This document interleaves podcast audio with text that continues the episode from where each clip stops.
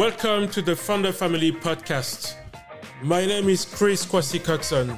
I am an entrepreneur, author, and podcaster. And this show is about, you guessed it, innovation, entrepreneurship, and employability worldwide and especially in Africa. We get tips and strategies to collaborate, grow through stories of incredible changemakers making waves in our world, from entrepreneurs, experts, to artists, community leaders, and beyond. Today I'm in Paris, France to report on the Viva Technology event, for which our partner Africa Arena organized an official side event to bring together African startups and investors from Europe and the US. And I received Mareme Dieng from 500 Global USA.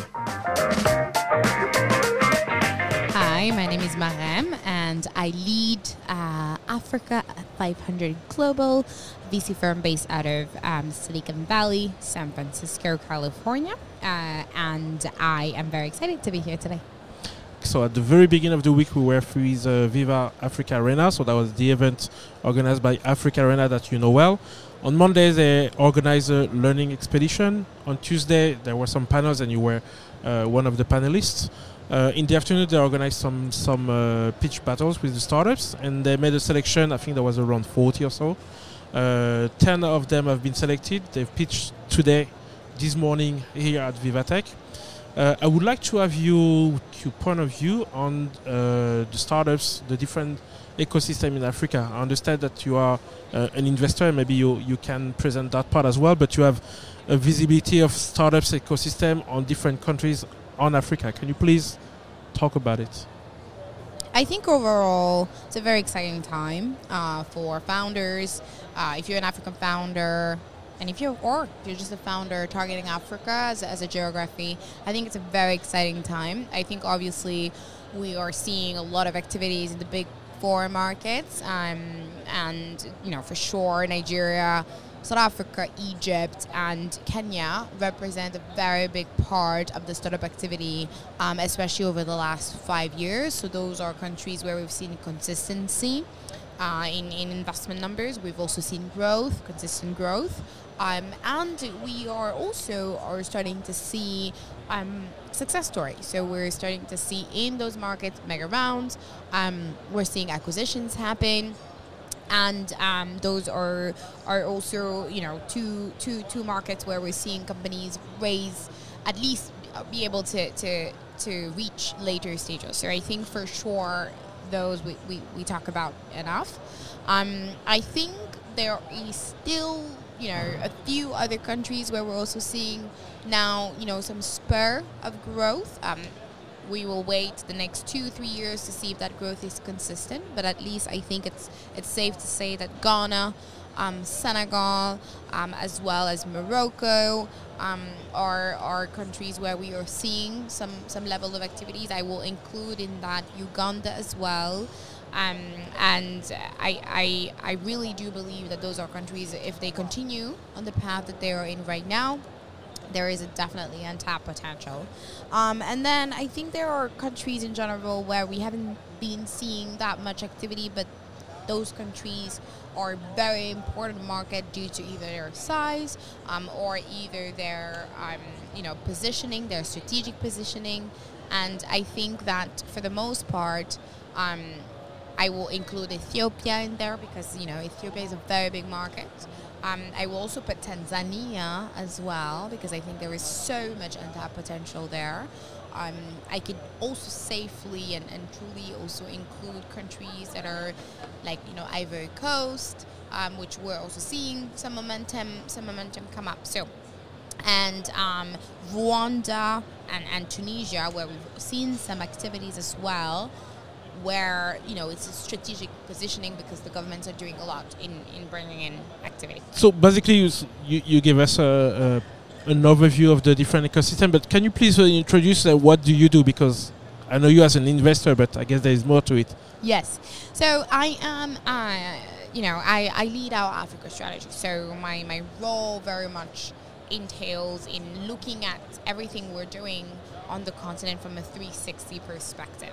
So I'm not just looking at it from an investor perspective. I'm also looking at it from a ecosystem development perspective. I'm also looking at it from a founder perspective. I'm also looking at it from a private and public sector perspective um, because we work with so many different type of stakeholders that you know we we need to think about how those things coordinate but also because you know what i've seen is that the collaboration and synergies and complementarity of private and public sector as well as governments corporates investors founders and regulators is quite crucial in enabling startup ecosystem. So not just looking at it from a you know investing in in, in, in how that investment thesis go, but really trying to think about the whole 360 view um, and what we as 500 can do to help accelerate that growth. All right. Do you focus on specific sectors uh, to, to, to, to basically the other day you were on the panel with uh, Ben, Zach, etc. And uh, I don't remember if it was part of the panel or the discussion afterwards, uh, but basically the idea was I think that was Zach saying uh, that most of the time uh, country will start by the fintech sector. Which to him makes sense because officially, whatever you do at one point, you will need to pay, and a lot of people in Africa are actually unbanked.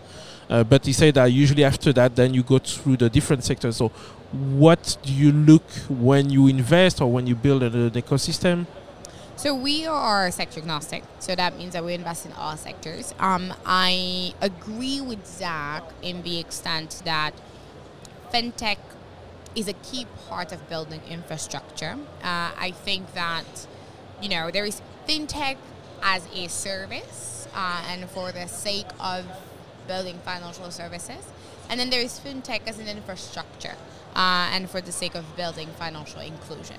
And, um, you know, I, I very much agree that in the second scenario, which is when fintech is as an infrastructure for financial inclusion, it's very strategic to look at that first when you're going into a new market that you're investing in because, you know, any type of company that is looking to do some level of B to B to C or B to C will need to be able to build payment infrastructure because in order to provide services, there needs to be a way to pay. So I agree with that.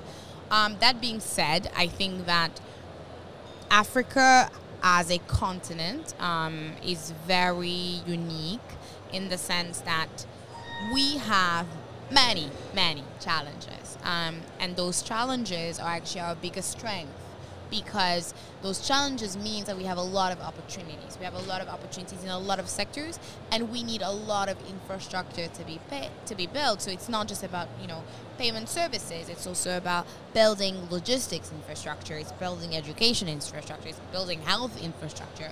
Um, and for those reasons, I really do feel like, from an investment perspective, uh, fintech can, can can be very strategic in a lot of markets, um, but as well, I think a lot of other sectors can be very strategic because, like I had mentioned on the panel, um, you know, Africa is 60% below the age of 25. So 60% of the population yes. is below 25. That and, means. And growing as well. And growing, and growing every single year. I mean, I was also just giving the example of Senegal. Senegal, we were 12 million people in 2015.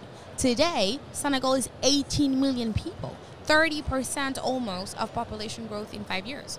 I mean, the numbers are, are, are, are exciting and scary at the same time because what that means is we have a upcoming generation of children, of kids that need education, that need health.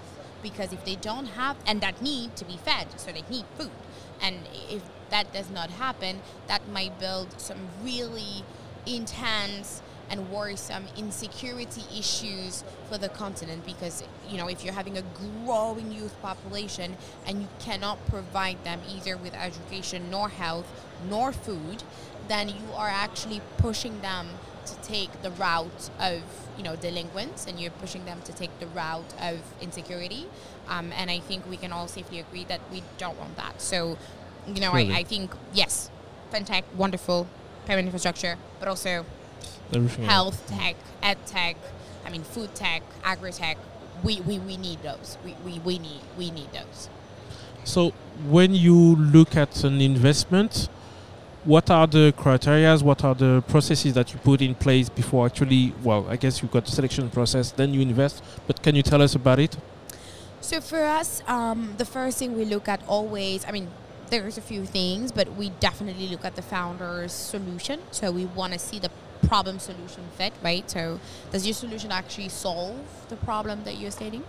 Um, then we look at the founders. It's very important to look at the quality of the team, quality of the founders, the experience that they may have had previously, uh, and, and why they are the best team solving this. The beauty about entrepreneurship and about tech startups in general is that you have a lot of companies solving the same problem with the same solution, right? So in that case, the differentiation factor really comes down to the team, right? Which team is actually the best at execution. So I think from a from that perspective, we look at we look at the founders. We take some time um, to be able to make sure that these founders are you know speaking with the team, so they go through group interviews. Um, we, we we try to really get to the bottom of what they do and why they do it and how they do it, uh, and then we obviously make them go through different ICs depending on the funds um, to actually make an investment decision. So if if I was to to say to, to founders listening in you know, the, the three things that are definitely important for them to have is definitely a, a, a there should be a solution problem fit. Yeah. So their solution should actually fit the problem. Um, and they should not just like you know blindly pursue a solution. It actually should be solving the problem. There should be a founder problem fit, right? So there, the, the founders um, should be able to be the right people to solve that problem because they've either fully understand it or they've experienced it. And then there should be a uh, team execution fit. The team should be able to execute um, as excellently as possible, and there should be the more competitive team on the market. Are you selective about the, the problems? Obviously, there are many problems that one can solve, one team can solve you were talking about the fact that uh, you were talking about health. Usually in Africa, we hear, depending on the countries, but what comes very often is infrastructure, health, feeding the population, etc. Are these uh, topics the one that you, you are looking especially, or are there maybe others, or you're just getting the, the, the, the, the proposition and then based on that, based on what you have, then you make a selection? Um, so we usually really, you know, we take the time to look at each company very specifically and very individually. So, you know, of course, sometimes we get companies who are doing the same thing at the same time. But when it comes to being selective about the problems, I think – we we try to make sure that the companies that we're investing in are solving real problems, um, especially because we're investing in emerging markets. So for us, it's quite important to find companies that really are are, are you know addressing real problems that those countries are experiencing, where their their solution has a net positive contribution to the country. So, you know, that's that's very important from our investment perspective. And I personally usually always say, um, when you think about why people start businesses or, or why people do anything in general, when it comes to building companies, we are either trying to improve the quality of life or we are trying to increase the length of life, right? So e- we're okay. either trying to help people live longer or we want them to live better. Better. So, you know, our solutions, when you look at it from a philosophical perspective, at some point it gets to, you know, this will make your life better, it will make it more convenient, it will make it more easy, it will make it more adaptable. Or this will make your life longer. Like it will help you live longer. It will make you healthier. It will make you smarter. So all of those things. And so I think from a you know, from a philosophical perspective, you could always tune those to that. Um, but from a, from a fund perspective, from an investment, we definitely try to make sure that they are solving relevant problems. We are not cherry picking the importance of those problems, right? So I wouldn't say that you know, or one company solving a better problem yeah. than others. I think that's a very fall route to get into to try to classify, um, because technically all problems are problems depending on who your audience is. So I think there is a strong desire to, to, to support companies that are addressing problems that are relevant um, and, and, and, and, do, and, and, and making sure to, to support them in doing so. In terms of uh, officially, when we talk about investments, we talk about money. Yeah. What levels uh, of money? I mean, usually we talk about tickets. Yeah. What are the different tickets that we, or what are the, the, the stages of the, the startups that you're investing in usually? We usually invest at the seed stage, um, pre-seed to seed, and we our average ticket sizes usually are, about one hundred fifty thousand um, dollars. So it's it's quite straightforward. I mean, we work within the Accelerator Fund model that's very you know clear. Um, so you know it's pre-seed, seed, early stage in general, and we try to get that. Okay, and usually when you found a company, are you trying to, I guess, depending on the, the size of the, the, the company and the size of the country, the, the, the market actually evolving in, uh, most of the company might want to expand. Is it as well a criteria that you take into account? Expanding to other countries, maybe in the region yeah, or somewhere else? Of course, yes. Uh, I mean, that's hopefully the goal for a lot of them. Uh, I mean, sometimes also companies are just, you know, very happy in their domestic market and want to stay that. But honestly, in emerging markets, usually the companies want to expand uh, because they have neighboring countries, neighboring regions that have exactly the same problems, and they have a solution that works and that could solve that problem. So why not extend it to them? So, um, you know, in emerging markets, we've usually seen that companies have a very strong desire to expand um, because they know that their neighboring countries may experience similar issues, um, and also it just allows them to be a little bit more viable and profitable if they're able to, to be active in many different markets. All right. For a company who wants to actually uh, well get some funding and wants you to invest in, how do you actually uh, do they reach you? To reach us, um, they should, you know, first of all, my email is mareme.dieng at 500.co. So it's my first name dot my last name at 500.co. So they could always Okay. send companies to us. They could also find us on LinkedIn, um, you know, find me or find anybody else from our team uh, to, to, to send their information. They can also apply online. We have our rolling basis application for funding, um, pre-seed and seed funding, where they can actually apply directly on our website, and we will see the application come through. Okay, thanks for that. Any final word before we wrap up? No, I think um, you know it's a great time to build a company. It's a great time to build a company in Africa. This is you know if you're a founder, um, all of us are rooting for you. Uh, we are trying to make sure we're building a system in which it's easy for you to, to build and solve issues. Um, but it's an exciting time to, to build companies. Like I said, we're all rooting for, for founders um, and especially African founders. I mean, I'm so proud of, I was just saying that throughout this week at different events. I'm so proud of how much the African ecosystem has grown, how you know much more sophisticated African founders are becoming, and I think we don't say that often enough, and maybe they don't hear us say that enough. Um, but we are so proud. I am personally so proud. Um, now, whenever I see pitch decks, when I see founders pitch at events, uh, late, earlier I saw some companies. I mean, this is fantastic. It- They are they they are now able to articulate themselves so much better. Um, you know, I'm seeing founders from different countries speak different languages and actually pitch in different languages. You know, anglophones learning French, francophones learning English. So you know, sometimes it's it's important to just take some time to say we're very proud.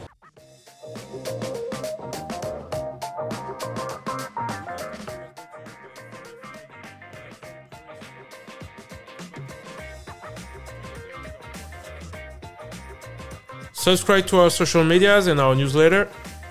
Find all the details in the description and feel free to share